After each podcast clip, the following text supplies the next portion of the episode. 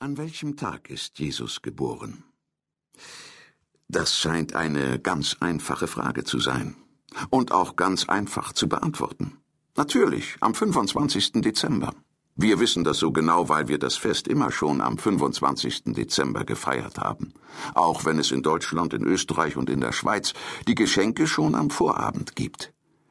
Das hat sich durch Gewohnheit zur Gewissheit verfestigt.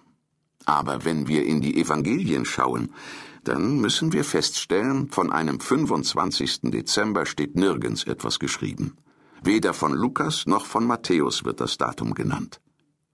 Um es gleich zu sagen, die Kirche hat sich bewusst für diesen Termin entschieden, und zwar aus ganz bestimmten Gründen.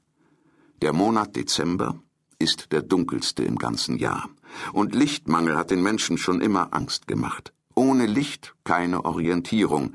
Die Gegenstände lösen sich in der Dämmerung auf, und plötzlich sind sie weg, verschwunden im schwarzen Nichts.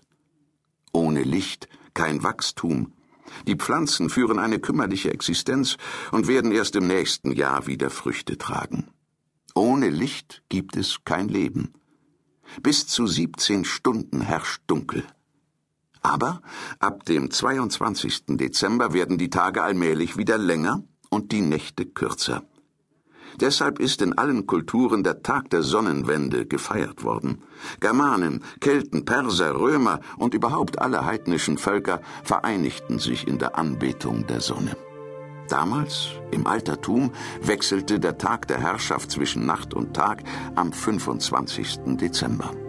Heute ist es der 21. Dezember, wegen einer Kalenderreform, die im 16. Jahrhundert notwendig wurde.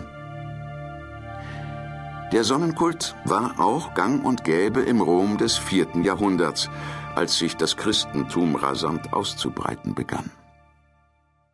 Im Rückblick ist es kaum zu fassen, was damals geschah. Der Glaube von ein paar jüdischen Fischern ergriff ein ganzes Weltreich.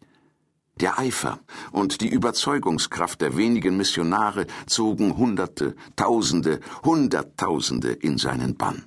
Die Dynamik des Christusglaubens schien keine Grenze zu kennen. Auch die römischen Kaiser sahen das schließlich ein und duldeten die Christen. Sie konnten gar nicht anders, als diesen Glauben anzuerkennen.